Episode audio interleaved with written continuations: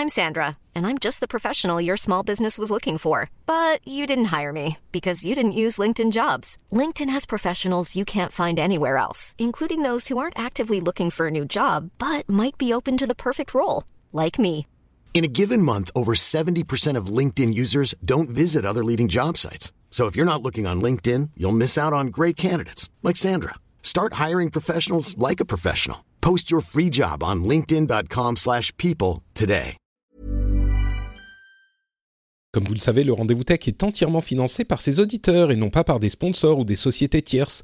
Aujourd'hui, je remercie tout particulièrement Benoît Matisse, Peter Schaeffer, Martin-Philippe Boutland, Walter Christophe, Alain Consentino, Pace Trader, Tuki42, Patrick Perrier, Matt Thompson et Sébastien Bonneton. Bonjour à tous et bienvenue sur le Rendez-vous Tech, l'émission qui explore et qui vous résume de manière compréhensible toute l'actualité tech, internet et gadgets.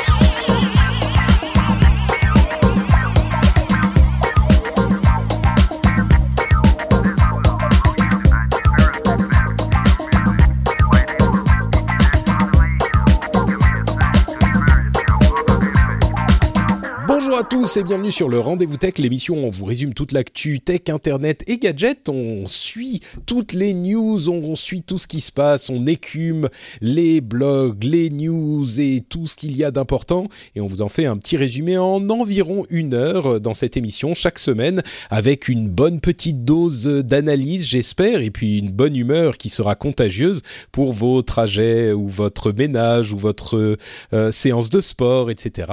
Un bon moment passé en notre compagnie. Je dis notre puisque je suis Patrick Béja et je suis accompagné de Cédric Ingrand. Comment ça va Cédric? Salut Patrick, ça va très très bien. Ici à Paris, il fait très très beau. Je te tiens au courant hein, de ce qui se passe Oui, oui. dans la, dans la mère patrie. Eh ben écoute, euh, moi je serai à Paris dans quelques semaines, dans pas longtemps. Euh, et ici, en Finlande, il fait très très beau aussi, mais ça veut pas dire tout à fait la même chose, très très beau en Finlande et à Paris en fait, je crois. Uh-huh. Tu vois, nous, nous, il fait 15, on a l'impression que c'est la, la- on est au milieu de l'été là. Ils sont tous en euh, débardeur, c'est ça. C'est ça, exactement, oui. Alors que chez vous, il fait presque 30. Donc, euh, je sais pas très bien comment ça va se passer. Surtout que je vais venir avec, euh, avec mon petit bébé qui, lui, n'a jamais connu de tels climats tropicaux. Donc, euh, ça va être une expérience intéressante. Euh, mais on a des choses tout à fait aussi intéressantes au moins à, et, et détailler aujourd'hui. On a la conférence Facebook F8 qui s'est tenue la semaine dernière. C'est la conférence qui lance les conférences, la, saison des conférences des constructeurs informatiques pour leurs développeurs. Et il y a plein de choses intéressantes qui ont été annoncées. Il y a également des informations sur les ventes de l'iPhone 10 qui sont un petit peu surprenantes. On a le FBI qui se fait attaquer par des essaims de drones. On a la Chine qui euh, met des capteurs d'ondes cérébrales sur ses habitants pour les surveiller, plus- ou moins. Enfin, on va vous détailler ça. Et plein d'autres choses dont on va discuter. Mais commençons, comme je le disais, avec euh, sans doute le gros morceau de la semaine, la conférence Facebook F8. Alors, euh, comme je le disais, les conférences qui ont lieu en ce moment, on aura très bientôt la conférence Microsoft et la conférence Google, suivie de la conférence Apple dans quelques semaines, sont les conférences des pour les développeurs où les grandes sociétés euh, de la tech euh, expliquent ce qu'ils sont en train de mettre en place pour les développeurs d'applications, pour euh, les gens qui utilisent ces plateformes et ces logiciels et ces matériels. Mais pas Et seulement, hein, ça, ça a aussi vertu quand même à parler au reste du monde, hein, le, le plus souvent. Après, il y a évidemment des workshops, des trucs vraiment purement pour les développeurs, mais d'ordinaire, la conférence d'ouverture, c'est un peu, c'est un peu urbi et torbi. Hein. Oui, non, tu as, tout à fait raison. C'est euh, un, outil marketing également euh, qui sert à euh, bah, présenter des, des produits et des évolutions de services. Et en l'occurrence, pour Mark Zuckerberg, pour F8, c'était un exercice qui était sans doute un petit peu délicat puisqu'il sort de la controverse Cambridge Analytica, qui d'ailleurs, entre parenthèses, est en train de fermer ou se renommer, on ne sait pas trop. Cambridge Analytica ne va visiblement pas continuer à opérer sous la forme qu'ils ont aujourd'hui. Qui Ils vont changer la plaque en bas de l'immeuble. C'est ça un petit peu, ouais. Euh, J'imagine qu'il y a peu de gens qui voulaient travailler encore aujourd'hui avec Cambridge Analytica, mais bon, un petit, un petit changement de nom, on prend les mêmes, on recommence. Je pense que ça va être assez simple à gérer. Mais donc pour Zuckerberg, c'était un petit peu compliqué. J'ai l'impression que l'exercice s'est pas trop mal passé. il a réussi à se focaliser sur d'autres sujets que les sujets qui fâchent, même s'il les a tout de même évoqués, c'était inévitable, euh, et notamment sur le sujet de l'Oculus Go, le casque de réalité virtuelle qui est enfin disponible de, euh, on dit de Facebook, mais en fait c'est de Oculus qui appartient à Facebook, euh, et puis d'autres sujets sur les, autres produits de Facebook. D'une manière générale, tu as trouvé l'exercice euh, réussi? On va parler de, l'Oculus Go en, longueur hein, dans un instant, mais euh, c'était une conférence intéressante quand même, j'ai trouvé. Ouais, ouais, ouais. Il y avait, il y avait à manger. Hein. Il y avait, il était, pas, Zuckerberg était clairement pas venu pour pour rien dire. Et de fait, vu le, contexte général, euh, il avait quand même intérêt à avoir des choses à annoncer pour, ne serait-ce que pour changer un peu le sujet de la conversation. Exactement. Donc tout ça, tout ça était assez assez bien trouvé. Et euh, et, de fait, on, attendait un peu Oculus Go, on attendait des choses comme ça, mais euh, on s'attendait pas à tout ce qui a été annoncé dans la conférence. Après, euh, Zuckerberg est pas le seul à parler, mais ça tombe bien parce que c'est pas le meilleur, tu vois, c'est pas. Ouais, c'est pas son truc, mais ça se défend tout à fait bien, mais mais et il, il le fait pas mal et on sent qu'il s'est bien entraîné, etc. Mais mais on sent que c'est pas son exercice préféré au monde, surtout encore une fois vu le contexte. Et donc, euh, puisqu'on doit parler des sujets qui ont été évoqués, euh, la première chose que je remarque, c'est à quel point Facebook est devenu monumental aujourd'hui. Je disais ça à propos de Amazon, j'ai l'impression, il y a pas une semaine. Et, mm-hmm. et, Facebook également, quand on voit le nombre de produits qu'ils qu'ils ont, on se rend compte à quel point c'est pas juste Facebook n'est pas du tout juste Facebook, ne serait-ce que des applications comme euh, WhatsApp ou Instagram, ce sont des, écosystèmes à eux seuls et c'est vraiment monumental. On s'en rend bien compte dans ce type de conférence. Euh, mais donc parlons du gros morceau tout de même. On vous a assez fait patienter. L'Oculus Go, ce casque de réalité virtuelle totalement autonome qui a été développé donc par les équipes d'Oculus, dont on sait qu'elles sont très à, cheval sur le design et la facilité d'utilisation. Il a des avantages énormes par rapport à la plupart des casques existants, c'est-à-dire qu'il euh, réunit les qualités des casques qui sont basés sur des téléphones et on va, il est à mi-chemin, mais euh, des casques qui sont basés sur des euh, connexions à des, des, consoles ou des PC. Donc ça, c'est un, truc de geek la, vraie immense qualité de ce casque, il, y en a deux, mais qui sont conjointes, c'est son prix, 199 euh, dollars aux États-Unis, c'est quoi? C'est 219 euros chez nous 219 pour la version 32 Go chez nous, c'est ça. Voilà, mais surtout que pour le prix, il est autonome. Hmm. Pas besoin d'y insérer un smartphone, il a déjà toutes les connexions sans fil, enfin, etc. C'est-à-dire que voilà, il, il, fonctionne. On le met sur la tête et ça roule, quoi. Voilà, il fonctionne out of the box. Alors, il faudra quand même lancer une application compagnon sur ton smartphone, etc. Mais, mais, mais, ça, c'est pour l'installation. Après, c'est, il est vraiment euh, complètement, complètement autonome. Ouais. Exactement, il sera pas rattaché à un PC, il va pas mobiliser un smartphone, etc. Donc ça, c'était un peu le, la promesse. C'est pas, il y a d'ailleurs pas qu'Oculus qui fait qui fait cette promesse depuis longtemps.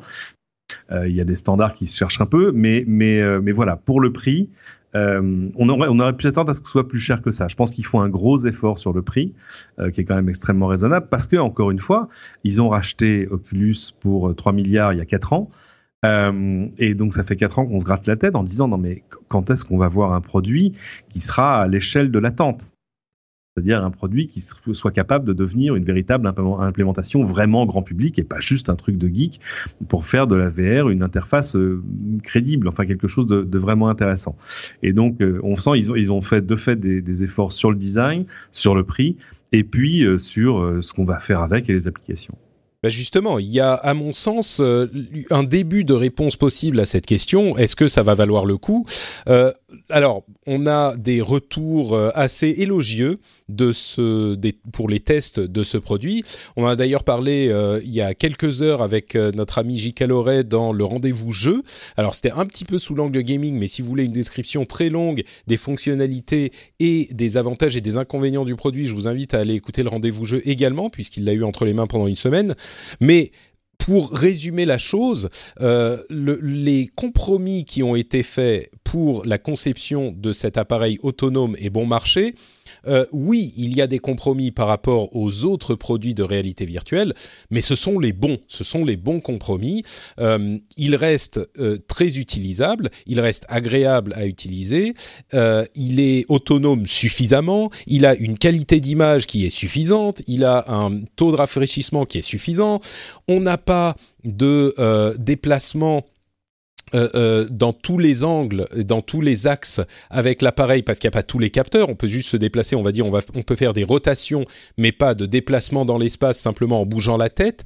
Mais par contre, on peut se déplacer avec la petite télécommande qui a un pavé tactile pour se déplacer dans l'univers. On n'a pas de, euh, de, de manette très perfectionnée pour simuler les mains dans l'environnement virtuel, mais on a cette télécommande encore une fois qui peut simuler une euh, une main en fait dans euh, cet environnement. Donc on a juste ce qu'il faut pour se dire à, 200 euros à peu près, hein, à peu de choses près, mhm. euh, ça devient un achat intéressant qui donne un, un avant-goût ou un premier goût de ce qu'est la réalité virtuelle et de ce qu'elle peut euh, permettre, de ce qu'elle peut avoir d'intéressant.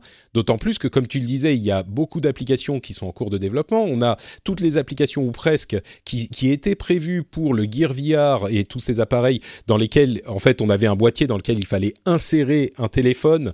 Euh, pour avoir une expérience de réalité virtuelle. Là, mhm. on a le bénéfice de toutes ces pardon, toutes ces applications qui ont déjà été développées, donc il y a des choses intéressantes. Et Facebook et Oculus sont en train de développer tout un tas d'autres applications également. Il y a des jeux évidemment, mais il y a beaucoup d'applications qui sont basées sur l'idée par exemple d'assister à un spectacle ou un concert et d'être dans une sorte de salle virtuelle dans laquelle, bah, une salle immense, on va avoir à côté de nous d'autres personnes qui assistent au même spectacle ou au même concert ou aller voir un match, un match de foot ou un match de n'importe quel sport. Et, la différence avec la, télé simplement, c'est que on va pouvoir avoir un environnement presque à 360 degrés où on a euh, le, le, spectacle qui va recouvrir entièrement notre champ de vision. Hein euh, donc plein de, d'outils qui sont développés comme ça, des, des outils pour regarder la télévision, on imagine Netflix, ce genre de choses également, et là aussi on peut le faire en, en, en, commun avec d'autres finalement. Euh, c'est finalement, il est pour quoi ce casque? C'est pas uniquement pour le jeu? Est-ce que c'est pour ce genre d'application de, consommation de contenu? Qu'est-ce que qu'est-ce que t'en penses toi? Qu'est-ce où il va aller? Est-ce qu'il vaut le coup? Et où il va aller ce casque? Le, le, projet, quand même, c'est d'en faire un écran de plus, comme le smartphone a été un écran de plus, qui permet de faire toutes sortes de choses, parce que ça s'applique aussi au shopping, ça s'applique à, à, plein de choses, à l'éducation, bien évidemment, euh, à toutes sortes d'applications de, de, de, découverte, d'exploration, évidemment au jeu.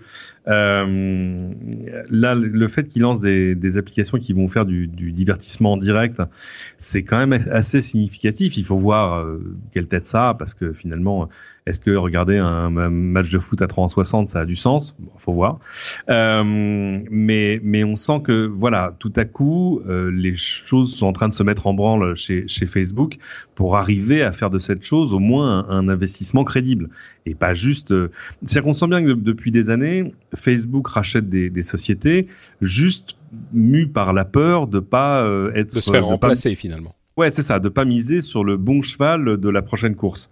Euh, c'était le cas pour Instagram, c'est le cas pour Oculus.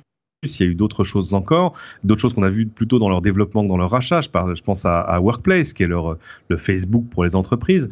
Euh, mais euh, après, il faut que ça transforme. Sur, sur Instagram, c'était là où on disait quand même un milliard de dollars pour une application qui partage des photos. Vraiment, vous êtes sûr? Bon, en fait, ils l'ont quand même transformé dans un, dans un business qui aujourd'hui pourrait être totalement autonome et qui d'ailleurs s'autonomise, j'ai l'impression, parce que maintenant, ça y est, on va pouvoir faire des achats directement dans Instagram, payer dans Instagram, euh, faire de la visio dans Instagram. Enfin, c'est. Les achats, entre parenthèses, tu le passes en, en une seconde, mais c'est vrai que c'est hyper important parce que un annonceur qui va mettre euh, une pub de son produit sur Instagram avec photo, évidemment, ça, ça fonctionne très bien. Et ben, du coup, on va pouvoir commander et acheter directement depuis Instagram. C'est énorme pour les annonceurs justement et même pour les utilisateurs dans une certaine mesure et pour Facebook encore plus quoi. Surtout qu'en fait maintenant, dans la, dans la mode, dans le cosmétique, dans pas mal de choses, il y a des marques qui n'existent quasiment que dans, que dans Instagram. Hmm. Euh, ce qui est à la fois remarquable, génial et, un peu dangereux. Euh. Parce que quand tu joues sur la plateforme de l'autre, bah, c'est pas ton bac à sable. Mais, euh, mais voilà. Alors ce qui, ce qui est intéressant aussi, c'est de voir à quel point du coup il y a, y a, un recoupement euh, assez frappant entre plusieurs activités de Facebook. C'est-à-dire que, bah, regarde, je sais pas, Messenger et WhatsApp. Euh, on va reparler de WhatsApp après, mais, hmm. mais euh, évidemment Instagram et Facebook, euh, tout ce qui se passe sur le commerce sur Facebook. Bon, c'est c'est, je pense qu'il reste une angoisse de toute façon chez Facebook de rater la prochaine vague, quelle qu'elle soit. Et du coup, pour revenir à la réalité virtuelle, est-ce que là, pour, ils sont en train de faire monter la vague avec ce, ce produit spécifiquement si bon marché et si autonome? Bah, C'est-à-dire que si ça, ça marche pas, même si ce n'est que la première version, la première implémentation d'un casque euh, grand public et totalement autonome. Euh, si là cette mayonnaise là prend pas, au moins de manière honorable, hein, ils vont pas, je pense pas qu'ils vont en vendre 100 millions. Euh, les, faits auront, auront, tout loisir de me donner tort. Euh, mais si la mayonnaise prend vraiment pas, là il faudra se poser des questions sur la sur la viabilité de la VR comme une interface vraiment grand public. C'est-à-dire qu'on voit que ça marche. regarde ce qui se passe chez chez PlayStation par exemple. ça, ça fonctionne, mais c'est normal parce que c'est l'excroissance d'une console. C'est c'est une espèce de développement logique. Euh, la VR est pas un développement logique, surtout pour un réseau social. Hmm. C'est vrai que moi je pense qu'on peut carrément dire que là on arrive à la deuxième génération de casques de, réalité virtuelle. Euh, avec ce casque-là, moi je pense vraiment, bon un petit peu comme toi, si ça marche pas là, euh, là, on pourra commencer à se poser des questions. La première génération, il y avait tout plein d'inconvénients euh, presque rédhibitoires pour que ça se développe de manière vraiment significative. Euh, là, on est dans un contexte où euh, la VR intéresse beaucoup de gens, ne serait-ce que parce qu'ils sont curieux, et on a un produit qui est à un prix euh, relativement abordable, euh, on a un produit qui est utilisable, beaucoup plus utilisable que ces gros casques qu'il faut brancher sur un PC qui, qui, a des câbles qui sortent de partout. Là, l'énorme intérêt du truc, c'est qu'on le pose sur la table, Bon, on a un petit câble pour le brancher, mais on n'a même pas besoin à la limite de mettre de casque parce qu'il a des petits haut-parleurs qui fonctionnent pour ce qu'ils sont. Euh, on le pose sur la tête et on est parti, quoi. Donc euh, c'est le, meilleur moyen de, tester un petit peu ce que c'est que la réalité virtuelle. Et si à 200 euros environ, ils en vendent pas assez pour euh, que ça éveille l'intérêt, enfin pour que ça soit un, succès de, de par rapport à ce qu'ils ont prévu. D'estime, quoi. Ouais, et puis, même pas d'estime, mais pour que ça soit un petit succès, ça veut dire mhm. qu'il y a pas le, que les gens sont juste pas intéressés. Parce que s'il n'y a pas assez de gens pour l'acheter à 200 euros. Mhm. Euh, ouais, le, but aussi, c'est pas seulement le, but là, c'est pas de gagner de l'argent. Le but, c'est d'arriver à susciter de l'intérêt, à, amorcer des premières ventes en volume dans le grand public, et puis du coup à montrer aux développeurs euh, que ça vaut le coup de s'y mettre. Mm. et du coup de générer la prochaine génération d'applications euh, qui elle sera encore évidemment euh, plus intéressante, euh, plus rapide, plus voilà. C'est-à-dire qu'il y a, il y a vraiment matière à faire des choses, mais moi ça fait ça je sais pas toi et moi ça fait combien combien d'années qu'on se met des casques VR sur la tête en disant ah ouais c'est chouette mais et puis ça reste des espèces d'expériences sans, lendemain parce que non mais c'est ça c'est ça le truc c'est que les inconvénients qu'on avait jusqu'à maintenant ce casque-là, finalement, les, efface un petit peu. Oui, il n'est pas parfait, oui, il n'est pas aussi performant. Encore que l'écran a une meilleure définition que les casques de première génération qu'on branchait sur les PC, le premier Oculus, Absolument. le HTC Vive. Mhm. Donc, euh, et moi, je vais, euh, je vais mouiller un petit peu. Je vais dire, je pense que ça va fonctionner. Euh, je pense qu'on qu'ils vont en vendre suffisamment pour amorcer le truc et pour en sortir un nouveau modèle à terme. Je crois qu'ils vont en vendre bah, clairement plusieurs millions. Euh, je ne me hasarderai pas à donner un chiffre, mais je pense qu'ils vont en vendre plusieurs millions et qu'on va voir euh, émerger un écosystème qui va finalement bénéficier à l'ensemble de la réalité virtuelle. Mais euh, moi, je vais, je vais sans doute essayer de m'en procurer un, d'aller en acheter un quand je serai de passage à Paris, justement, ça sera plus simple. Mhm. Mais d'ailleurs, si quelqu'un sait quand est-ce qu'ils arrivent à la Fnac en magasin, ça serait sympa de me, de me prévenir. Ça serait très apprécié. Pourquoi la Fnac? Non, enfin à la Fnac ou en magasin, où on peut les acheter en magasin, parce que mon passage est court à Paris, donc je sais pas si je peux le. Et sinon, euh, Amazon livre. Hein, oui, mais je sais pas si je serai pile dans la. Et il, vend... il est pas en vente chez Amazon. Il est en vente chez Oculus, tu vois. mais bon, bref.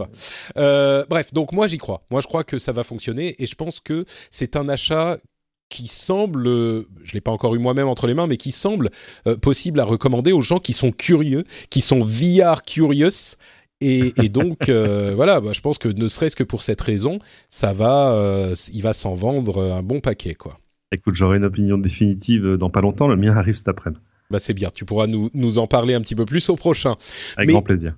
On parlait justement de plein d'autres choses qui se passent sur euh, Facebook et euh, avant de revenir à WhatsApp et à toutes ces, histoires-là, on peut euh, parler d'une nouvelle fonctionnalité totalement nouvelle qu'ils sont en train d'implémenter, qui est la fonctionnalité de dating, donc de euh, rendez-vous. Euh, l'idée, c'est que ça génère des vraies relations, donc des rendez-vous amoureux. L'idée n'est pas de passer une soirée chaude avec quelqu'un qu'on aura rencontré sur, par exemple, Tinder. Hein, c'est un petit peu l'image qu'on a de Tinder. Moi, mmh je ne connais pas, étant donné que j'ai rencontré ma femme il y a bien longtemps, euh, avant la sortie. Ouais, moi, sommes vieux, donc. Euh, c'est ça, c'est ça. Mais l'idée de, de, Facebook, c'est donc de vous créer un profil dating qui soit séparé de, de, votre profil actuel, de votre profil public. Et alors, bien sûr, il sera public aussi, mais ils font quelque chose qui est très malin. Euh, ils ne vont pas montrer votre profil dating à vos amis de Facebook c'est hyper malin, je trouve, parce que évidemment, les gens que vous connaissez sur Facebook, bon bah vous les connaissez déjà. Si vous aviez envie de d'essayer quelque chose avec eux, peut-être que ça serait déjà fait. Là, c'est vraiment pour rencontrer des personnes qui vont matcher évidemment avec vous euh, selon toutes les informations qu'ils ont sur vous, et Dieu sait qu'ils sont nombreuses. Mais euh, mais moi, je trouve ça, c'est encore une application de Facebook qui est assez évidente quand on la, quand on, on en entend parler, auquel on n'aurait pas forcément pensé à l'origine, mais qui est hyper maline. Et, dans la foulée, euh, Match.com, qui est l'un des gros euh, acteurs de la rencontre sur Internet, a perdu bien sûr euh, quelques pourcents en bourse, mais, mais moi je pense que... En plus, Match, Match qui est un, site de dating traditionnel, j'ai envie de dire, de hmm. rencontre traditionnelle, est aussi le propriétaire de Tinder. Et, accessoirement, oui. Mais donc, de la même manière que quand ils sont, ils sont lancés dans la vente, de, dans la petite, les petites annonces, la vente d'objets euh, locaux, euh, là encore, on se dit, mais, mais bien sûr. Et si, au-delà des réserves qu'on peut avoir sur les business models de Facebook et les pratiques de Facebook, etc., si on met ça de côté un instant, euh, ça peut, enfin, forcément, ça peut marcher, quoi. Non? Je sais pas. Est-ce que il ah euh, y, a, encore une fois toujours un, vieux problème de, de, de, confiance, même même implicite, sur le fait d'arriver de, de, dire ah, alors je vais donc gérer un, un profil parallèle à mon profil public. Euh, Peut-être que quand même les gens ont pas forcément envie de mettre toujours tous leurs œufs dans le même panier. Si c'est pour faire du Tinder, le mieux est quand même d'aller sur Tinder. Euh, pour le reste, il y a, y a, quand même déjà un paquet de de, de, sites de rencontres en ligne, euh, tu vois, chacun avec un peu leur spécificité, euh, voilà. Donc, euh, je sais pas. Je pense que ce sera intéressant de voir. Toi et moi n'allons évidemment pas aller ouvrir des profils séparés. Quoique, moi, un jour, je suis allé ouvrir un profil bidon sur un site américain. Bah pour tester, il faut connaître quoi. Bah oui, c'est ça. Et voilà, pour voir comment ça fonctionnait, parce qu'on me disait ah c'est un, un, truc incroyable, c'est le Google du dating. Euh, et de fait, c'était intéressant. Je m'arrêterai là. mais non, mais enfin, franchement, les, les gens, là encore, il faut penser aux gens normaux entre guillemets. Moi, je pense que si demain tu mets devant euh, les yeux des, des, combien 2 milliards d'utilisateurs de Facebook. Ah oui. entre parenthèses, bon, nous on pense à nos sociétés occidentales, mais il y a beaucoup de d'endroits de la planète où Facebook a une encore plus d'importance que, que chez nous. Si on leur met la possibilité de euh, on a, on a tendance à partir dans des considérations un petit peu scabreuses quand on parle de ces sujets mais je crois qu'il y a une, une vraie opportunité euh, légitime euh, de, de matcher des gens et de voir. Euh, D'ailleurs, ils l'ont dit. Ils ont dit en gros, on veut pas concurrencer Tinder. Nous, c'est pas notre but. Non. Et je pense que c'est clairement, enfin, c'est malin parce que si tu veux aller essayer de te trouver des plans d'un soir, tu vas pas le faire sur Facebook. Tu vas aller sur une app dédiée où tu as ton profil dédié ou machin. Il y a, y a déjà plein de gens qui font ça sur Facebook. Hein. C'est pas. Ah, peut-être. oui, là, là, là la fonction a précédé l'organe, hein, c'est euh, euh, sans mauvais jeu de mots. Mais mais, euh, mais pour du dating sérieux, moi je pense que oui. Pourquoi pas? La vraie question, encore une fois, c'est de dire euh, Facebook va, faire du matching, c'est-à-dire te recommander des gens en disant ah regardez apparemment vous avez l'air compatible, euh, voilà pourquoi pas, euh, mais basé pas sur les choses, enfin à voir, mais apparemment pas, pas seulement sur les choses qui seront uniques que tu auras uniquement remplies dans ton profil séparé, mais évidemment sur des choses qui savent déjà sur toi parce ah bah bien sûr, oui c'est l'idée. sinon, ça n'a pas d'intérêt. Évidemment. sinon autant autant faire une application séparée. Euh, et là encore, euh, je me souviens de cette expérience euh, qui m'a fait beaucoup rire. Il y, a une, il y, avait une anthropologue géniale qui travaillait pour, pour Intel, bon, je, je, vous la fais rapide, et qui avait fait un jour un papier sur tout le monde ment sur Internet. Hmm. Et, et, un jour, en fait, elle racontait comment elle avait oublié son mot de passe Yahoo. Alors, elle va, elle fait la procédure pour. Bon, très bien, on lui dit voilà, euh, quelle est votre taille? Alors elle rentre sa taille. Ah non, ce n'est pas l'information que nous avons. Et en fait, elle avait triché sur sa taille la première fois qu'elle avait ouvert le profil. Et, du coup, évidemment, elle avait oublié la, véritable information. Euh, et euh, quand tu ouvres un, compte sur un site de dating, euh, évidemment, enfin, tu dessines un portrait qui est, on va dire, flatteur et on espère le moins éloigné de la réalité possible, mais qui reste quand même quelque chose qui n'est pas forcément la vraie réalité vraie. Tu vois, c'est trouve ton meilleur profil face à la caméra. Euh, donc euh, là, tout à coup, des matchs qui vont être organisés, et puis avec quelles informations? Parce que est-ce que euh, les questions évidemment qu'on se pose, c'est est-ce qu'on va taper dans la religion? On imagine évidemment les préférences sexuelles, enfin, etc. Ah bah, ça évidemment. Enfin, préférence. Oui, religion, la question peut se poser. Préférences sexuelles, j'espère qu'ils vont quand même accorder le truc, mais. Et euh, apparemment, ils ne, ils ne te le proposeront que si dans ton profil tu es marqué single. ah, ah intéressant, intéressant. Mais c'est pas bête. Bon, enfin, on verra, on verra comment ça se passe. Moi, je pense qu'il y a effectivement un potentiel, mais euh, on verra dans les dans les mois à venir si ça se transforme en une partie importante de Facebook ou pas. Euh, on parlait effectivement des stories sur Instagram, sur Messenger, euh, du, fait qu'on va pouvoir acheter des produits directement sur Instagram, ce qui pour moi est une, euh, une comment dire, une nouvelle fonctionnalité assez géniale, qui n'est pas non plus la plus originale qui soit, mais enfin quand même qui, qui va, je pense, très bien fonctionner. Le, le, un des autres, une des autres apps dont on n'a pas forcément parlé, c'est WhatsApp qui a aujourd'hui, euh, selon Facebook, 450 millions d'utilisateurs euh, quotidiens de sa fonctionnalité Stories. Mhm. Et là où c'est euh, hallucinant, c'est que bien sûr, Stories, c'est une des, un des aspects de WhatsApp. Hein, tout, tout, le monde ne l'utilise pas forcément, c'est le WhatsApp Status. Et là où c'est hallucinant, c'est que non seulement ils sont passés, ils ont presque doublé en moins d'un an, ils sont passés de 250 millions à 450 millions en moins d'un an, mais surtout, quand on voit la, fonctionnalité Stories qui vient de Snapchat, eh bien, Snapchat déclare avoir moins de 200 millions d'utilisateurs euh, quotidiens euh, au total. Au total, pas juste les stories. C'est ça. Au, total, Snapchat a moins de 200 millions d'utilisateurs quotidiens. WhatsApp, rien que sur les stories, 450 millions. Et, c'est vraiment une fonctionnalité qui a été entièrement volée de Snapchat. Euh, volée, c'est de bonne guerre parce que tout le monde se vole tout dans ces milieux où il n'y a pas de, copyright sur les programmes et sur les, fonctionnalités d'interface, sur les idées, heureusement. Mais, Snapchat, qui était le roi du monde il y a deux ans, j'ai l'impression, là, ils sont euh, clairement en, danger de. Ils sont pas du tout euh, euh, irrelevant, comme on dit en anglais, ils sont pas du tout mm. hors course. Mais enfin, euh, ils sont plus du tout non plus euh, sur la pente ascendante qu'ils avaient avant que Instagram et WhatsApp et toutes les propriétés Facebook se mettent à, implémenter des stories chez eux. Des, des, stories, tu peux en faire partout chez Facebook. Hein, c'est ça qui est bien. c'est incroyable. Hein. tu, sais, j'ai même, j'ai même, euh, enfin, le format stories finalement est hyper intéressant. Je ne sais pas si tu as remarqué, mais dans l'application Netflix sur téléphone mobile ils ont euh, mis en place un système de preview euh, de, de, séries ou de films qui sont sur la plateforme en mode stories. C'est-à-dire que tu as exactement le même format avec des vidéos qui sont formatées pour être en mode euh, euh, en, format portrait et pas en format euh, mhm. paysage et tu, tu, appuies dessus comme pour les stories, tu appuies dessus pour passer de l'une à l'autre et c'est présenté exactement comme une stories. Et je viens de lire un, un, papier il y a quelques heures qui semble euh, considérer le format Stories comme un vrai premier format né d'Internet qui est en train de devenir un format universel.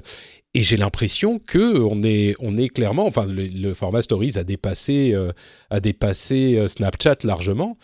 Et, il est implémenté, enfin tu as raison, il est dans Facebook lui-même, dans Messenger, dans Instagram, dans WhatsApp, c'est tous des stories différentes, mais il est partout quoi. C'est amusant parce que j'ai jamais fait de story dans WhatsApp.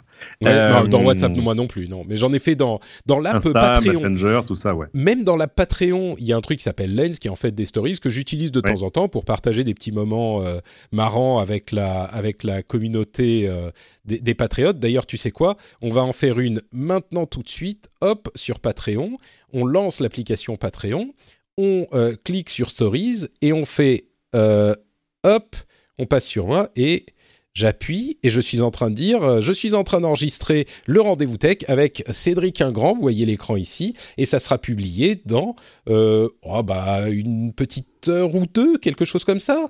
Merci à tous, ciao ciao. Et voilà, et c'est publié sur euh, Patreon aussi.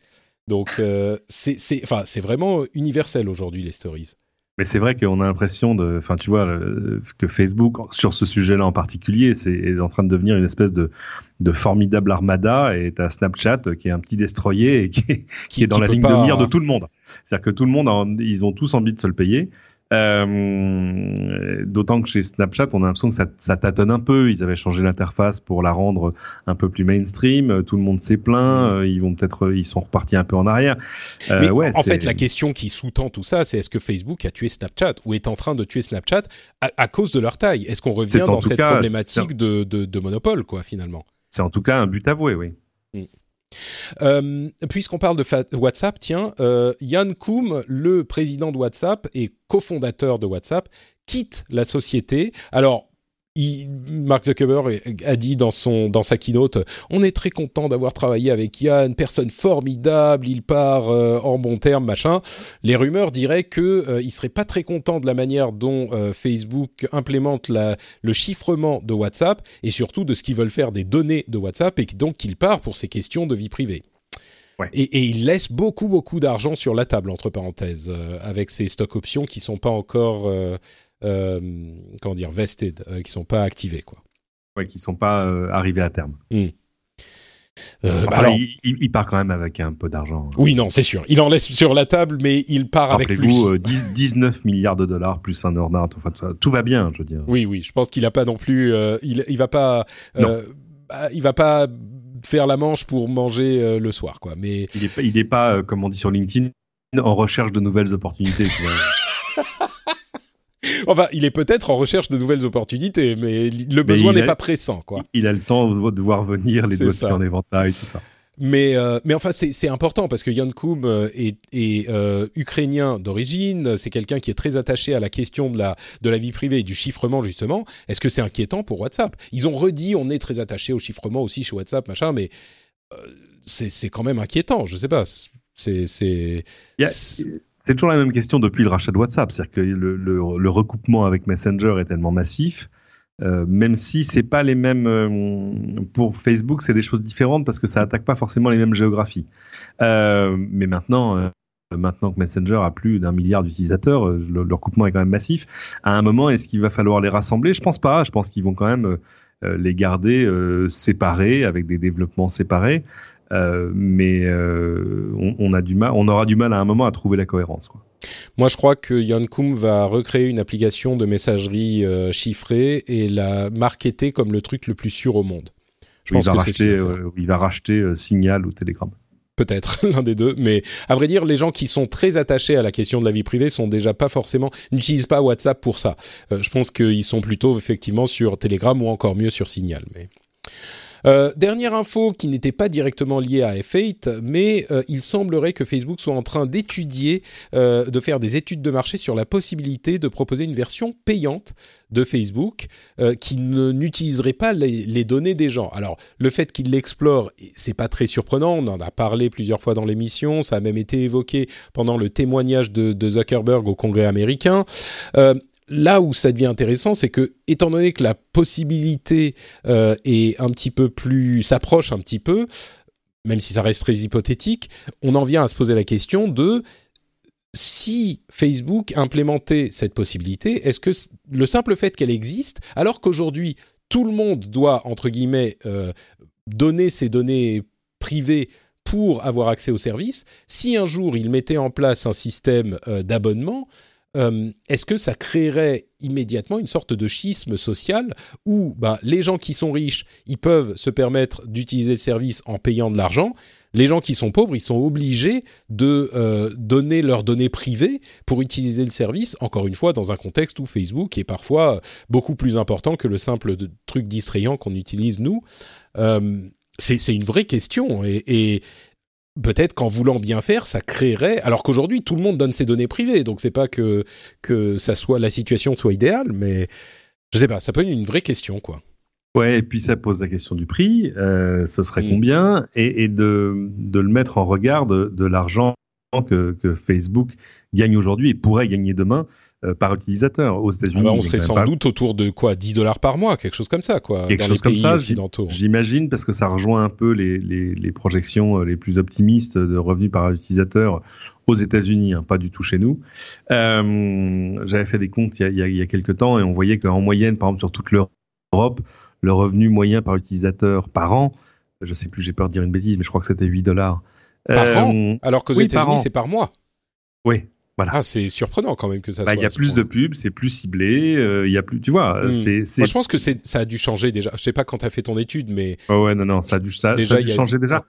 Oui, mais enfin, en même temps, regarde, c'est quand la dernière fois que tu as, cliqué sur une pub sur Facebook? Oh bah jamais, oui. Euh, bah jamais. ouais. Mais enfin, c'est sur l'affichage, c'est pas forcément sur le clic aux États-Unis. Enfin, je sais pas. Bref, disons oh, que la question reste entière. Ça, ça, ça, rapporte euh, que l'affichage.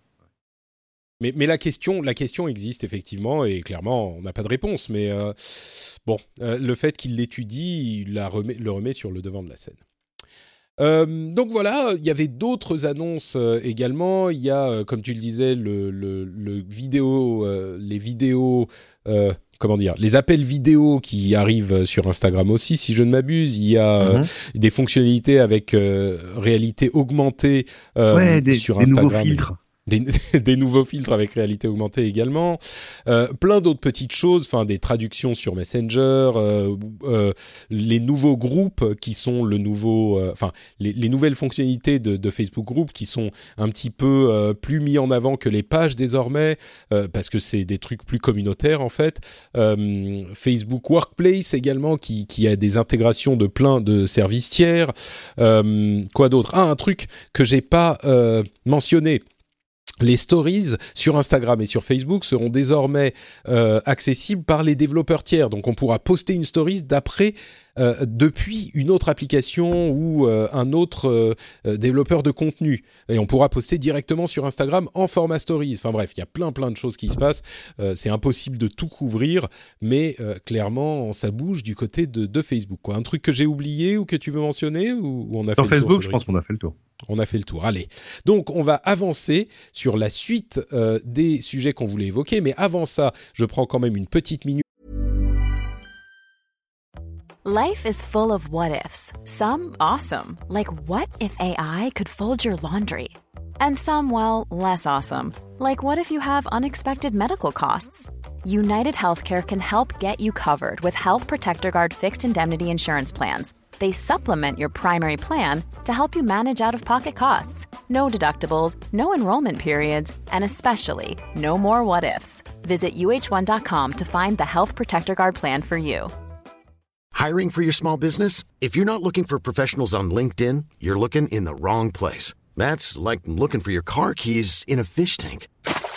LinkedIn helps you hire professionals you can't find anywhere else, even those who aren't actively searching for a new job but might be open to the perfect role. In a given month, over 70% of LinkedIn users don't even visit other leading job sites. So start looking in the right place. With LinkedIn, you can hire professionals like a professional. Post your free job on linkedin.com slash people today.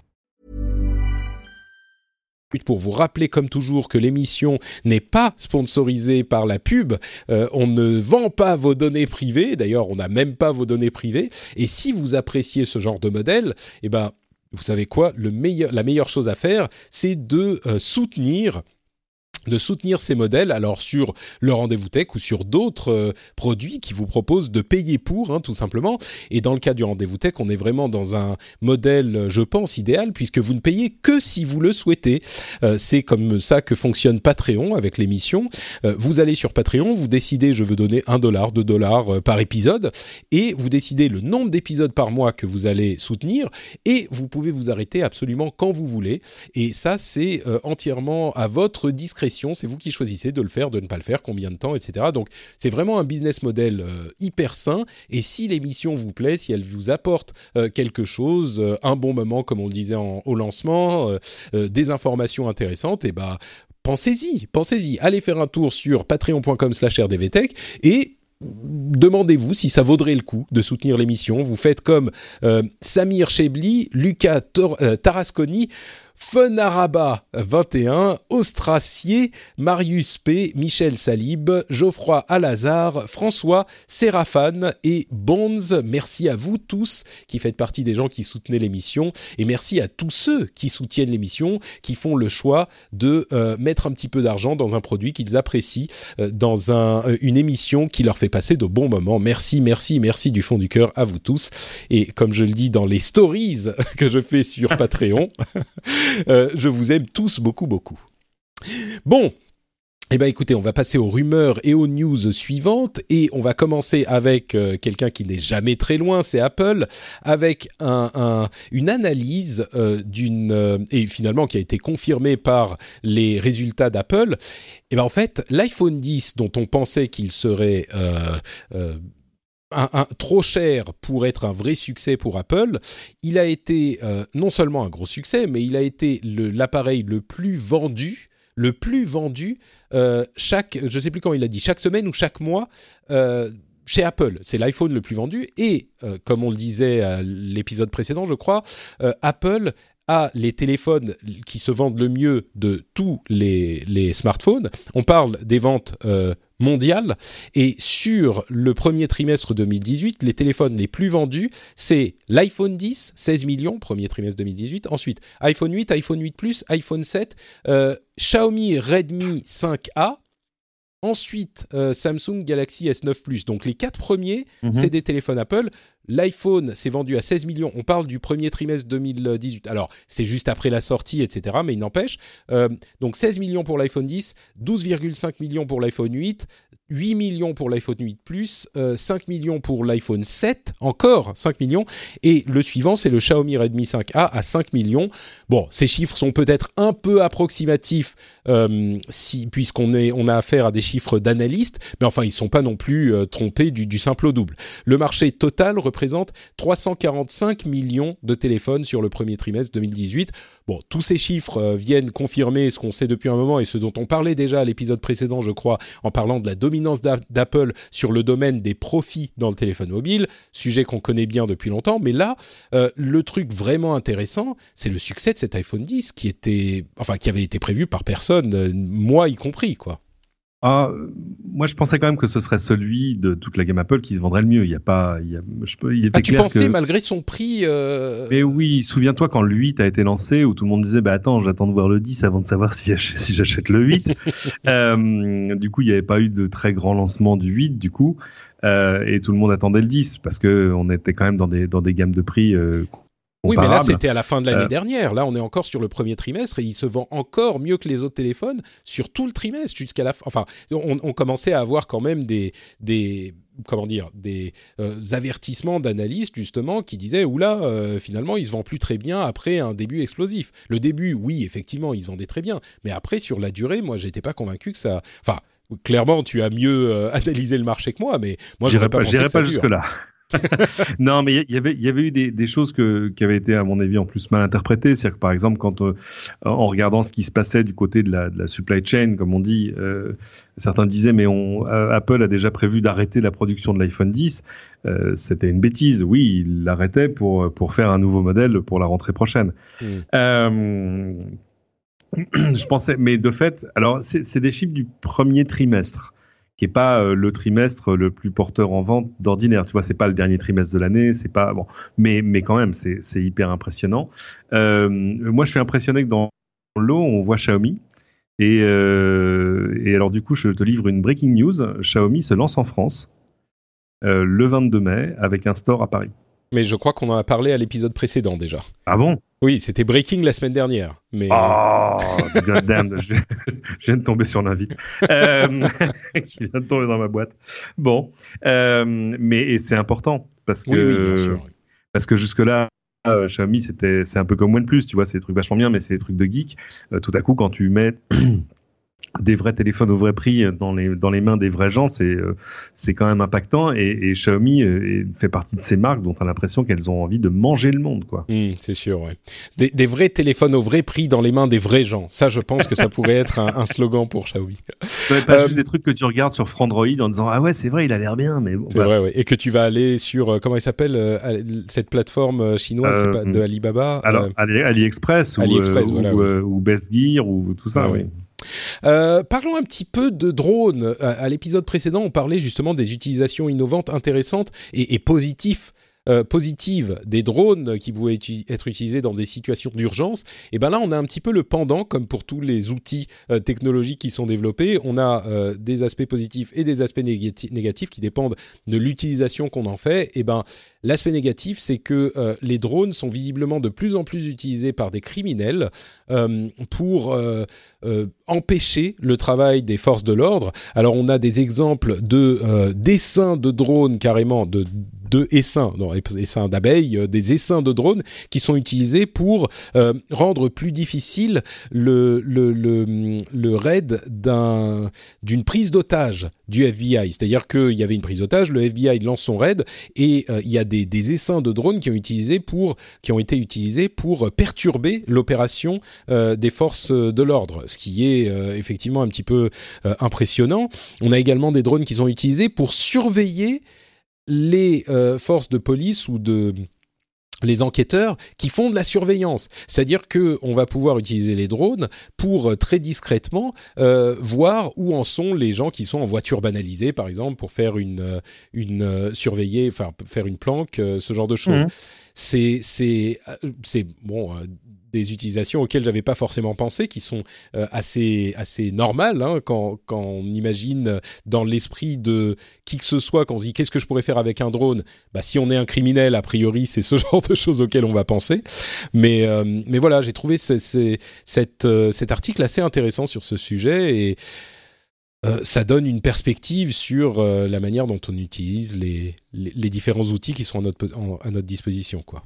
Ouais, et, et, regarde ce qui se passe du côté des, des essaims de drones. Dans, dans, quelques jours, quelques semaines, euh, Intel va fêter ses 50 ans et ils ont annoncé que pour un événement purement interne, pour leurs troupes, ils vont dé déployer le plus grand essaim de drones de l'histoire du drone. Mmh. Il y aura 1500 drones dans les airs en même temps. Euh, que, enfin, quand on imagine ce que c'est que, enfin, c'est un truc de fou. C'est-à-dire que c'est. Oui. Euh, et puis là encore, c'est une réalité, c'est un truc auquel la science-fiction avait pensé, mais pas vraiment, pas vraiment comme ça. Euh, et, et, de fait, euh, tout à coup, t'imagines les utilisations criminelles de ce genre de choses. Non, c'est, rigolo. Ça, ça, nous projette dans un futur, euh, en tout cas, intéressant. Bah justement, projetons-nous dans un futur euh, tout aussi intéressant. En parlant de la Chine, euh, la Chine a un nou une nouvelle technologie d'analyse de euh, d'ondes cérébrales. En fait, ils utilisent dans différentes usines euh, à une échelle, enfin pas que dans des usines, mais l'un des exemples que prend l'article euh, qui détaille cette technologie, c'est un article du South China Morning Post. Il détaille l'utilisation donc de capteurs, c'est des sortes de, de, de casques intégrés à euh, des casques de sécurité en fait, euh, qui vont être euh, utilisés à grande échelle dans des usines ou même pour des conducteurs de train par exemple, ils sont intégrés à la casquette du conducteur de train. Ils vont surveiller les, les, ondes cérébrales des personnes qui les ont sur la tête. Et alors là, c'est là que l'histoire devient vraiment intéressante. Pour dans quel but selon les autorités chinoises et les autorités, à vrai dire, qui sont les autorités de ces euh, usines, euh, qui, qui, les utilisent sur 40 000 employés à peu près, euh, c'est pour améliorer les conditions de travail bien sûr, pour surveiller qu'ils n'arrivent pas à des situations de stress trop grandes, pour leur permettre de prendre un break quand ils voient que les choses commencent à ne plus trop bien se passer, pour ce genre de choses ils euh, disent qu'ils ont réussi à augmenter la productivité de manière significative grâce à ces, euh, à ces outils. Euh, je parlais de conducteurs de train, il y a également une, un but de surveillance des conducteurs de train pour s'assurer qu'ils sont pas trop fatigués, qu'ils c'est des trains à haute vitesse, hein. donc c'est des, des, des, contextes où une erreur peut être très dangereuse et donc il s'en sert pour comme outil de sécurité, on va dire. Mais alors évidemment, quel que soit le contexte, et encore plus évidemment dans le contexte chinois, on imagine que toutes ces données ne sont pas euh, euh, solidement chiffrées sur les serveurs euh, de, de, l'usine ou de la société de transport et que le gouvernement chinois y a accès. Et j'imagine, ça fait des années que ce, ce, ce, système est mis en place, j'imagine les emmagasine et a trouvé d'autres utilisations depuis bien longtemps pour ces non, tu... Ça, faut, il faut voir ce que les, les données que sont capables d'exprimer ces capteurs. Hein. Moi, j'en ai essayé plusieurs. Euh, et c'est intéressant parce qu'une des données qui, qui, est le mieux mesurée, c'est la concentration. Hmm. Euh, donc là, tout à coup, c'est vrai qu'en mettre un sur la tête d'un conducteur de train, bah oui, euh, ça, ça, ça, tombe sous le sens. Euh, il y a des constructeurs automobiles d'ailleurs qui ont fait des tentatives, mais personne n'a envie de se mettre des, des capteurs euh, d'ondes cérébrales pendant que tu conduis. Euh, après, euh, voilà, c'est des données qui ont plus d'intérêt, j'ai envie de dire, en, en temps réel que, que, sur le, que sur la longueur.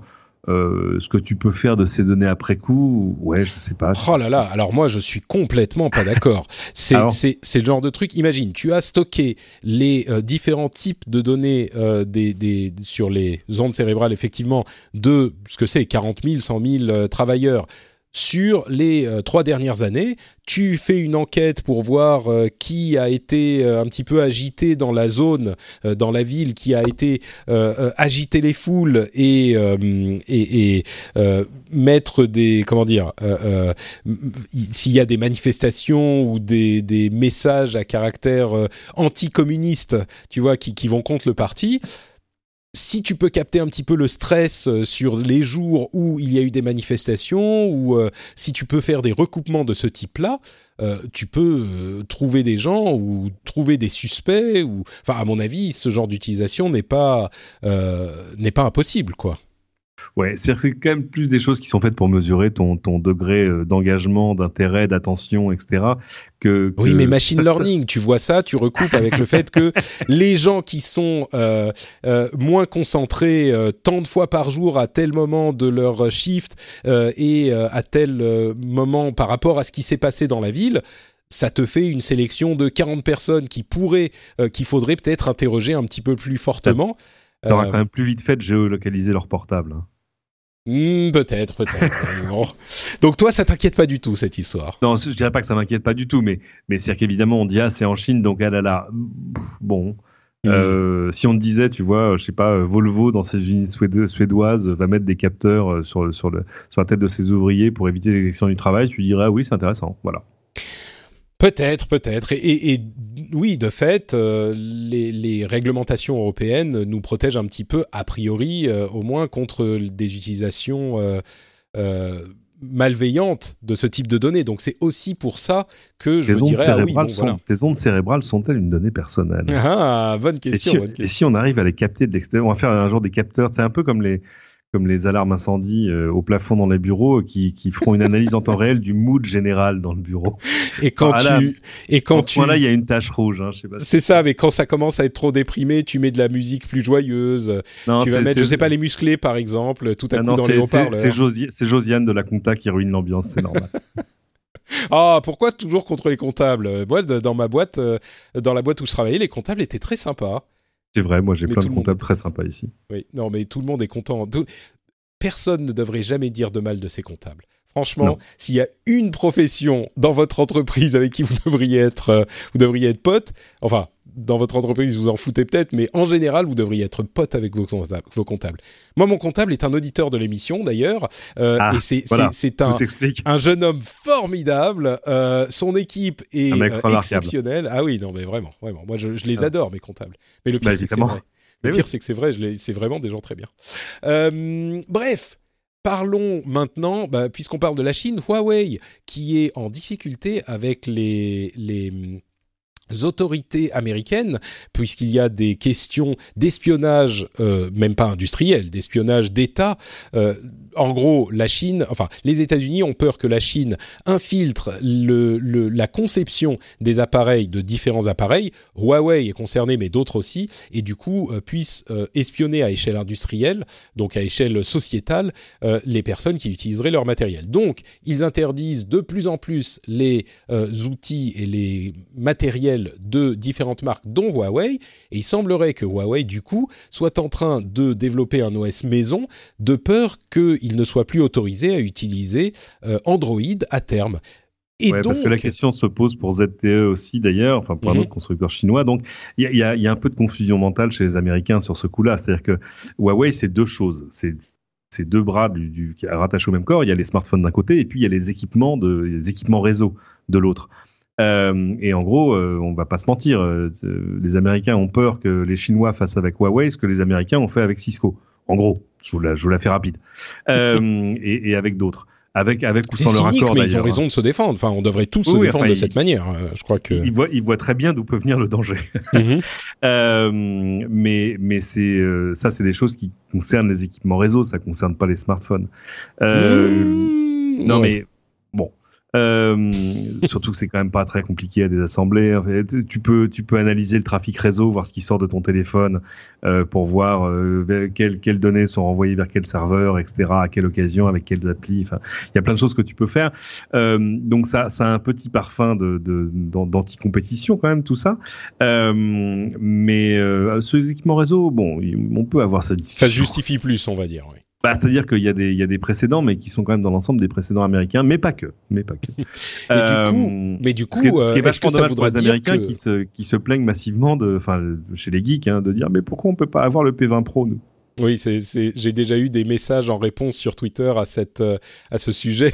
j'ai eu des gens qui s'en plaignaient. Mais, mais du coup, est-ce que ça voudrait dire que euh, si euh, est-ce que ça pourrait pousser euh, Huawei et d'autres à développer un troisième euh, OS mobile qui pourrait avoir une. S'ils se disent tous ensemble, bon bah ok, euh, si c'est comme ça, euh, fuck, euh, au revoir les Américains, nous on va développer notre OS mobile et on va se mettre à tous l'utiliser, ça pourrait donner lieu à, l'émergence d'un troisième OS mobile, je pense. On n'y bah, est pas encore, hein, mais. De toute façon, ils, sont un peu forcés de le faire, ne serait-ce que juste de manière défensive. Tu vois. Mm. Euh, comme Samsung l'avait fait, alors avec peut-être d'autres ambitions, mais, mais aussi pour dire euh, je suis pas pieds et poings liés euh, face à Android. Hmm. donc c'est logique. Ils ont en plus un marché intérieur absolument gigantesque à servir. ils ont un intérêt commercial à le faire parce qu'évidemment, si c'est leur OS, ils sont plus du tout forcés de mettre en avant les applis de Google, mais ils peuvent mettre leurs propres applis. Euh, donc il y a une logique éminente à ce qu'ils qu'ils le fassent. Ce serait quasiment irresponsable de leur part de pas le de pas le, de pas s'y préparer d'une manière ou d'une autre, que ça serve ou pas, et que ça serve ou pas sur tous les téléphones ou pas. Enfin tu vois, c'est c'est exactement ce qui s'était passé euh, chez Samsung avec euh, Tizen, mais avant il y en avait il y en a avant encore un autre avant dont le nom m'échappe. Euh, bref, d'avoir un OS maison euh, qui permet au moins de, de, maîtriser la chaîne de bout en bout. Ça, on connaît. Ça, Pour le cas où. Voilà. Euh, bon bah il y en a qui sont plantés euh, aussi, c'est Nokia avec euh, WeThings. Vous vous souvenez qu'il l'avait racheté il y a même pas si longtemps, hein, ça fait quoi un an, quelque chose comme ça, un an et demi. Euh, ouais. Eh bien ils n'ont pas réussi à en faire quoi que ce soit et du coup ils songent à revendre WeThings et qui est sur le pont pour euh, racheter WeThings? Ben personne d'autre que Eric Carrel. Carrel, je sais plus comment c'est. Carrel, voilà. Euh, euh, Eric Carrel, qui est l'un des cofondateurs de WeThings. Donc, retour à la maison, c'est une société française, hein, bien sûr. Euh, retour à la maison pour WeThings, euh, ça pourrait être une bonne chose ou est-ce que c'est trop tard pour la, cette société qui fait des, des objets connectés orientés vers la santé, en fait? Oui, c'est ça. La santé et le bien-être, euh, c'était euh, quasiment les inventeurs de la balance connectée. Euh, ils ont fait après. D'ailleurs, j'ai une balance WeThings chez moi. Mais ouais, bien sûr, moi aussi, j'ai une balance WeThings à la maison et c'est génial. Tous les gens bien ont une balance WeThings chez eux. Mais parce que parce qu'ils sont formidables, c'est-à-dire qu'ils ont ils ont non seulement inventé des technos vachement bien, ils sont ils sont arrivés au bon moment pour arriver je, pour raccrocher leur wagon au train, des bons capteurs, etc. Pour en faire des trucs grand public, bien designés avec des belles applis. Maintenant, ils n'avaient pas forcément les moyens de d'avoir une croissance à l'échelle de ce qu'ils voulaient, d'où la, la, revente à, à, Nokia. Oui, que sur le moment, qui, qui, était cohérente, quoi. Qui a mis, euh, Nokia qui a mis quelques temps à s'apercevoir que bah, ils savent pas trop quoi en faire. Enfin que ça, voilà, il n'y a pas un fit génial avec le reste de leurs activités et que bon, ils vont se recentrer surtout sur les équipements réseau, sur le reste. Ils ont donné en licence leur nom pour les pour les smartphones. Euh, donc, euh, donc voilà. Et, et, alors là, le, le, fait que ce soit, parce qu'il y avait, il y avait apparemment plusieurs candidats sur les rangs euh, pour la revente. Il y, aurait, eu apparemment Samsung, pourquoi pas des, des spécialistes de la santé aux États-Unis comme Johnson Johnson. Et là, que ce soit Eric Carrel qui, qui rachète quel bonheur quoi. C'est euh, parce que les gens connaissent pas Eric Carrel parce que d'abord parce que c'est un garçon euh, discret, euh, mais il est c'est un des fondateurs donc de WeThings, mais aussi de Sculteo dans l'impression 3D. Il a fait plein de choses, il a investi dans plein de boîtes. C'est c'est l'un des c'est l'un des papes français de l'objet connecté. C'est-à-dire que c'est si tu lances aujourd'hui une startup dans, dans les objets connectés, tu vas essayer d'aller voir allez, il y a, deux têtes comme ça, trois personnes que tu vas envie avoir envie d'aller voir euh, pour leur demander conseil. Tu vois, genre aller voir les vieux sages. Euh, mm. Tu vas aller, tu vas aller voir Raphaël Adjian. Euh, tu vas aller voir, euh, ah, hmm, bah, tu vas aller voir Eric Carrel et tu vas aller voir.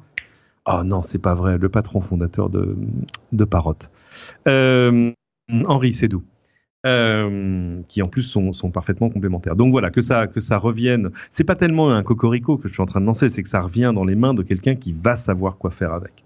Très et qui qui a la connaissance profonde, qui connaît les trucs, les équipes, c'est génial. Moi, bah, espérons, espérons que ça espérons, se passe bien. Alors c'est pas fait encore. Hein. Ils sont en Mais négociation exclusive, donc c'est quand même vraiment, vraiment en bonne voie. Moi, je, je, je on savait qu'il était sur les rangs, je pensais pas qu'il tenait la corde. Et ça, c'est une super bonne. Eh ben, espérons. Euh, tiens, on part un petit peu plus sur des sujets plus fantaisistes, mais quand même, euh, il semblerait que Hollywood soit en train d'essayer d'utiliser le, le, machine learning pour euh, prédire quels films auront du succès ou non. Euh, alors prévoir. Enfin, prédire... la recette. Ouais, c'est ça. C'est un petit peu la recette magique. On sait que ça a toujours été un, un but euh, dans le dans le cinéma ou dans la musique, essayer de trouver la recette pour les les, les films qui marchent ou les morceaux qui marchent. Euh, alors, je pense qu'il y a deux manières d'appréhender cette, cette, news. C'est oh mon dieu, on va encore avoir que des films formatés euh, qui seront pile sur la recette et ça va jamais rien changer. Euh, je crois que c'est une vision un petit peu sombre de la chose. Euh, oui, il y a toujours eu des recettes. On n'a pas attendu le machine learning, mais euh, mais c'est il y a toujours eu des recettes et il y a aussi des, des, des gens qui sortent de la recette justement et qui font des choses surprenantes et intéressantes. Ça a toujours été le cas. Et puis surtout, je crois qu'une vision un petit peu plus réaliste c'est que le machine learning n'est pas là pour analyser le script, même s'il y a beaucoup de gens qui essayent euh, de, de, faire ça aussi, mais ils analysent euh, une chose qui est, qui est, très intéressante, c'est qu'ils sont en train d'essayer d'analyser, par exemple, euh, l'état du marché pour décider quand est le meilleur moment pour sortir un trailer, euh, à quel moment le sortir, euh, pour qu'il ait le plus d'impact ce genre de choses. Ouais. C'est ouais. ça qui, à mon sens, est à ce stade en tout cas vraiment le potentiel du machine learning dans ce euh, dans ce contexte quoi. Et, et ce genre d'utilisation. C'est une application de choses qu'on connaît un peu déjà, c'est-à-dire que déjà tu vois des des applis, des services qui vont te dire quel est le meilleur moment euh, pour mettre, je sais pas quoi, le post de ton nouveau produit sur Instagram selon tes followers, leur distribution géographique, tout ça. Euh, et euh, donc ça, ça, ça c'est intelligent. Après, aller analyser le script et te dire ouais non ça va la scène dans la cuisine on s'en tamponne un peu euh, je suis sûr qu'il y a des gens qui essayeront ça, ça hein, aussi mais c'est un peu de ça t'as déjà des, des, des, des, moteurs qui te font tu vois de la, de la musique faite par de l'intelligence artificielle, mais qui quand même dans l'ensemble arrive surtout à te recompiler ce qu'ont fait les Beatles. Euh, donc euh, on aurait peur de, de, voir des films qui finalement ne feraient que reproduire des biais de trucs qui ont marché auparavant, c'est-à-dire euh, voilà, chez nous, ça nous ferait, ça nous dirait, vous n'avez pas envie de faire une comédie avec Christian Clavier? Ouais, Non, pas forcément. Mais ce qu'il y a, c'est que ce genre de truc, on n'a pas besoin d'un algorithme de machine learning pour le savoir. Euh, là où les, les, algorithmes peuvent être intéressants, c'est pour essayer de comprendre. Euh, ce qui, pourquoi certains trucs marchent ou il y a une autre utilisation. Tiens, euh, une startup analyse des scripts, mais non pas pour dire euh, si telle ou telle scène est en trop, encore que on y arrivera peut-être, mais euh, pour prédire si ça va être un succès ou une ou, un échec au, box-office. Alors ils n'ont pas réussi sur tous les films qu'ils ont analysés, mais euh, ils ont réussi sur une majorité. Ils disent sur euh, 52 des, des 62 films qu'ils ont analysés à partir des scripts, ils ont réussi à prédire c'était un succès ou non au, box- au box-office. Euh, ce qui peut du coup euh, permettre aux, aux, aux executives des studios de décider s'ils vont mettre des, des, des moyens derrière la promotion ou pas. Alors, je suis toujours un petit peu, comment dire, un petit peu mal à l'aise quand on parle de ce genre de sujet. Pas mal à l'aise, mais je sais que les réactions vont être oh mais voilà, te- on n'a plus, on n'a plus. euh, Enfin, comme je disais tout à l'heure, on fait que toujours les mêmes choses et comme tu le disais aussi. Ah oui. Le truc, c'est qu'on est déjà dans ces situations. C'est pas Ah bah oui. que euh, les, les grands studios qui font des blockbusters à, à longueur de journée, c'est pas eux qui vont prendre des risques de fou. Euh, évidemment. Donc c'est juste améliorer la manière dont on va comprendre les mécanismes dans lesquels on est déjà. Euh, donc je crois que ça peut être intéressant. Et, si on a peur du formatage de la culture pop, on, a, enfin, ça fait 40-50 ans qu'on est dans ce contexte, et ça fait 40-50 ans qu'il y a aussi des trucs intéressants, différents, innovants qui arrivent. Donc ça, ça me fait pas trop peur, quoi.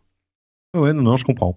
Mais euh, je pense pas qu'on on peut pas s'attendre forcément à un océan de créativité. Mais tu as raison que ça, on arrive sur une situation où, euh, où le problème est déjà connu, parce que c'est quand la dernière fois que tu allé voir un film qui n'était pas un sequel, un prequel Ah, mais il y en a, il y en a. Un reboot. que peut-être un petit peu moins qu'avant, c'est vrai, mais mais il y en a quand même. Bon. Ok. Euh, moi, je pense qu'on a tendance à oui, on a tendance à être un petit peu négatif. Mais bon, euh, on, pourra, on pourra en parler euh, à propos de, je sais pas, on pourra faire une émission spéciale à ce sujet un jour. Euh, dernier sujet, tiens, euh, France.com est revenu dans le, giron du gouvernement français. Aux grand dames de son précédent euh, possesseur, puisque il a été, il lui a été, euh, comment dire, repris sans qu'il n'ait de recours. Alors il le possédait depuis bien longtemps, hein, le France.com. Le gouvernement français a fait une requête auprès, euh, je veux pas dire de bêtises, mais auprès d'une euh, de l'autorité, euh, je sais pas si c'est l'AFNIC ou bon, euh, C'est pas la FNIC, c'est le. Ah, oui, enfin. Je... Bon, je- de l'autorité On, revient vers vous, oui. voilà, euh, qui pouvait le, le, le, le, le réattribuer au pays. Et du coup, je suis, je sais pas très bien euh, si je, je suis du côté de, bah, c'est Jean-Noël Friedman qui, qui le possédait depuis le- les années 90. Euh, je sais pas si je suis du côté de Friedman qui se dit ah bah merde quand même, enfin c'était mon domaine, ou du côté du gouvernement euh, où je me dis enfin oui quand même France.com D'accord, on peut vivre sans, mais enfin, c'est quand même plus cool si c'est la France qui a France.com. Heureusement, Jean-Noël Friedman faisait rien de, de, de dramatique avec, Voilà. mais Et je, Je sais sais pas, pas. ce qu'il faisait avec d'ailleurs. C'est et, et bah, il avait des de partenariats la avec différentes marques. euh, Ouais. Mais bon, Bon. Euh, c'est le centre de la question parce que, euh, comment dire, euh, le problème des, des URL, c'est que tu peux avoir deux marques identiques euh, qui sont en fait des sociétés différentes. C'est-à-dire que, voilà, les stylos Montblanc et les crèmes Montblanc. Lequel des deux a le droit à montblanc.com Elle est bonne la Mm. question. Bah, d'ordinaire, c'est celui qui l'a enregistré en premier. Euh, surtout s'il en fait un usage et que l'usage est cohérent avec euh, avec sa marque. Enfin, voilà, c'est que je sais pas. Bon, alors, on va aller voir qui a montblanc.com, mais euh, je pense que ça doit être plutôt les stylos. Montblanc.com, oui, absolument, ce sont les stylos et, les sacs en cuir. Euh, si, si, si cette euh, marque-là est- appartenait aujourd'hui à quelqu'un qui en fait euh, tout autre chose et quelque chose qui a aucun rapport avec la marque, euh, enfin si l'URL appartenait à quelqu'un qui qui fait rien, qui a un rapport avec la marque, à ce moment-là, les crèmes Montblanc pourraient dire non mais attendez, euh, c'est à nous, c'est une violation de notre copyright, de notre marque, etc. Euh, et c'est comme ça que ça se passe depuis depuis le début. Euh, donc euh, oui, je pense qu'il y a une logique. Est-ce que quand tu tapes France.com instincti- instinctivement, tu arrives sur quelque chose qui est opéré par l'État français Bon, pourquoi pas euh, Je trouve pas ça, je trouve pas ça délirant. mais effectivement, euh, Friedman n'est pas hyper content. C'est simplement à web.com entre parenthèses, donc le l'hébergeur euh, qu'ils ont, qu'ils, c'est, Ah bon? Oui, et, et du coup. Mhm. Je pense que c'est l'hébergeur qui a eu un petit peu peur de se dire oula c'est l'État français enfin le, le- c'est un ministère français. Ils se sont dit ouh merde euh, ok oui, oui pas de que- problème on vous le donne. Et, et du coup je peux comprendre. Je peux comprendre. Parce qu'en fait, il y, pas- y a, y a 25 ans, il n'y avait pas de procédure pour euh, pour récupérer euh, le, ton URL s'il était euh, absolument patent que Mm. c'était à toi qui devait appartenir. Donc l'ICANN, qui gère les, les- les noms de domaine, euh, a mis en place une, on va dire une procédure d'arbitration, une sorte de tribunal interne devant lequel tu peux euh, présenter ton cas en disant bah non voilà euh, le site patrickbeja.com à mon avis cette URL c'est quand même à moi qui devrait qui devrait euh, appartenir plutôt que je sais pas au kebab du coin de la rue. Euh, Ou pire, donc- à Cédric Ingrand qui, qui mettrait Eh des oui, contenus peu recommandables dessus. Absolument, évidemment, ce que, ce que je prévoyais de faire. Heureusement, je l'ai acheté avant. Ouf. My plans have been foiled. Euh, donc, euh, je, je pensais que l'État français, on était, on était plutôt passé par là parce que Hmm. parce qu'à un moment, il faut que quelqu'un fasse un jugement de valeur en disant oh, ouais, bon, c'est quand même plutôt à vous que ça doit revenir. Ouais, il y, a- y eu euh, un procès en France euh, qui, qui a été fait en France en 2015. Euh, Web.com a, a- a- a bloqué le domaine. Euh, Enfin bref, il y a eu plein de trucs qui sont passés. Euh, Friedman s'est a coquiné avec le Harvard Law Center. Euh, Et bon, au final, c'est la Cour d'appel de Paris qui a euh, jugé en septembre que euh, Fra- France.com violait la loi euh, de, de trademark, de, de marque en fait, en France. Et donc, à partir de là, les avocats du ministère sont allés voir web.com et ils ont dit, bah regardez, en France, euh, on a un, un jugement qui dit que euh, le site euh, viole la loi française, donc vous nous le refilez. Mais les, les gens de web.com, qui sont une société américaine, hein, on, on l'ont donné sans en informer Friedman. Ah, ça, donc je pas sais sympa. pas. C'est pas sympa, mais en même temps, c'est pas chic. Et, mais et est-ce que euh, la loi française vaut pour euh, le nom de domaine dans le monde, mais en même temps le nom de domaine c'est France.com, donc ça devrait mais c'est peut-être. pour ça, enfin, c'est pour ça que c'est des choses qui normalement se règlent devant l'ICANN, qui est quand même l'autorité compétente. Hmm. Mais euh, allez, allez lire un jour, si vous avez le temps, l'histoire de la saga incroyable du domaine sex.com, qui était une histoire absolument in- faramineuse, euh, d'où d'où le propriétaire se les fait voler, euh, par, enfin, parce que quelqu'un a envoyé une lettre ou un fax à son hébergeur en disant vous pouvez transférer le domaine vers ce, vers ce DNS, merci, c'est gentil, voilà. Euh, bref, c'est une, une saga absolument sans fin, et euh, là je suis sur un réseau d'entreprise, donc j'irai pas voir ce qui se passe sur sex.com aujourd'hui. Enfin, J'irai pas non plus, même euh, de la maison, on sait jamais. On Euh, manque de curiosité de perdre. enfin bon, bref, donc voilà, France.com. Moi, j'ai même pas vraiment de d'avis sur la chose. C'est juste, euh, je sais pas, je sais pas qui a raison dans cette histoire, mais c'était intéressant à mentionner. Et ça va nous amener à la fin de cet épisode. On va quand même également mentionner qu'il y a, euh, comme je le disais, Build, Microsoft Build et Google I.O. cette semaine. À vrai dire, c'est même ce soir et euh, demain soir. Euh, Je vais peut-être euh, les couvrir en live avec les amis du studio Renegade. On verra si, si mon bébé me laisse le loisir de, de faire ça. Euh, mais en tout cas, on vous en parlera la semaine prochaine. On vous détaillera ça pour vous dire ce qui s'y est passé. Un Généralement, il bébé, se passe des c'est choses plutôt un, un- un bébé, c'est un, un bébé, c'est une, c'est une condition suspensive de tous les contrats. Exactement, exactement. Et oui, oui, je viendrai. Ah, sauf si, Sauf si. Bah, sauf s'il fait ses dents. c'est implicite. Euh, mais merci beaucoup, euh, Cédric, d'avoir euh, de t'être joint à moi pour couvrir toute cette semaine d'actualité. Est-ce que tu peux nous dire et dire aux auditeurs où ils peuvent te retrouver euh, sur Internet? Bah, le plus simple, c'est euh, sur Twitter, Cédric. Euh, on peut, vous pouvez me voir sur LCI le jeudi matin dans la matinale LCI de, de Pascal de, de Pascal de la Tour du Pin. Bah, cette semaine, euh, il y a toutes les chances que je vous- que je montre, je fasse une démo de l'Oculus Go, mais il faut se lever tôt le matin. parce que c'est 6h40, 7h40, voilà. Euh, et puis sinon, euh, bon, on va s'arrêter là. N'allez pas me chercher sur Facebook. J'y suis, mais j'y- D'accord, ok. Euh, pour ma part, c'est Note Patrick sur Twitter, sur Facebook et sur Instagram. Je suis Note Patrick à peu près partout. Euh, je suis également sur FrenchSpin.fr pour voir euh, toutes les émissions que je produis. Alors, c'est le rendez-vous tech et le rendez-vous jeu, comme je le disais, avec pour le rendez-vous jeu le, le, le petit topo qu'on a fait sur l'Oculus Go que vous pouvez aller écouter si ça vous intéresse.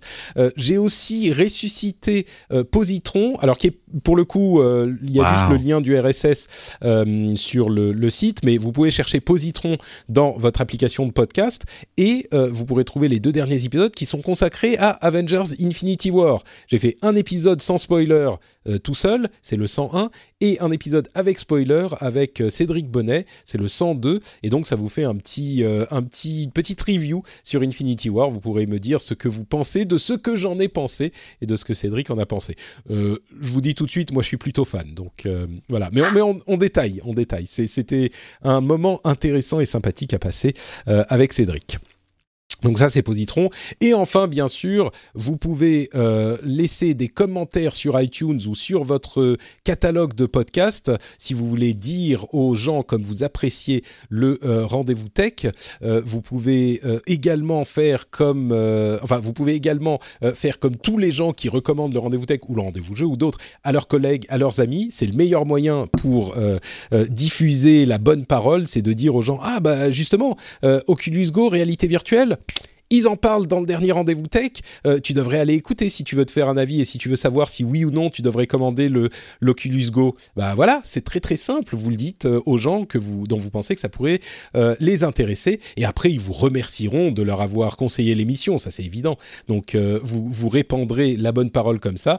Ou si encore vous êtes encore plus fan des émissions, eh ben vous pouvez aller sur patreon.com/slash rdvtech. Le lien est dans les notes de l'émission et soutenir l'émission financièrement. Il y a beaucoup de gens qui le font et c'est, comme je le disais, le modèle le plus sain de la Terre parce que vous le faites seulement si vous le voulez et autant de temps que vous le voulez. Donc euh, voilà, si franchement, si euh, ce genre d'initiative vous ne les soutenez pas, eh ben je ne sais pas ce qu'il faut faire. Hein. Là, euh, c'est la chose la plus appréciable qui soit. Donc j'espère que vous considérerez, si vous appréciez l'émission, si on vous fait passer un bon moment. Et ça va être tout pour aujourd'hui. Le prochain bon moment, ça sera dans une semaine pour le prochain épisode. Ciao à tous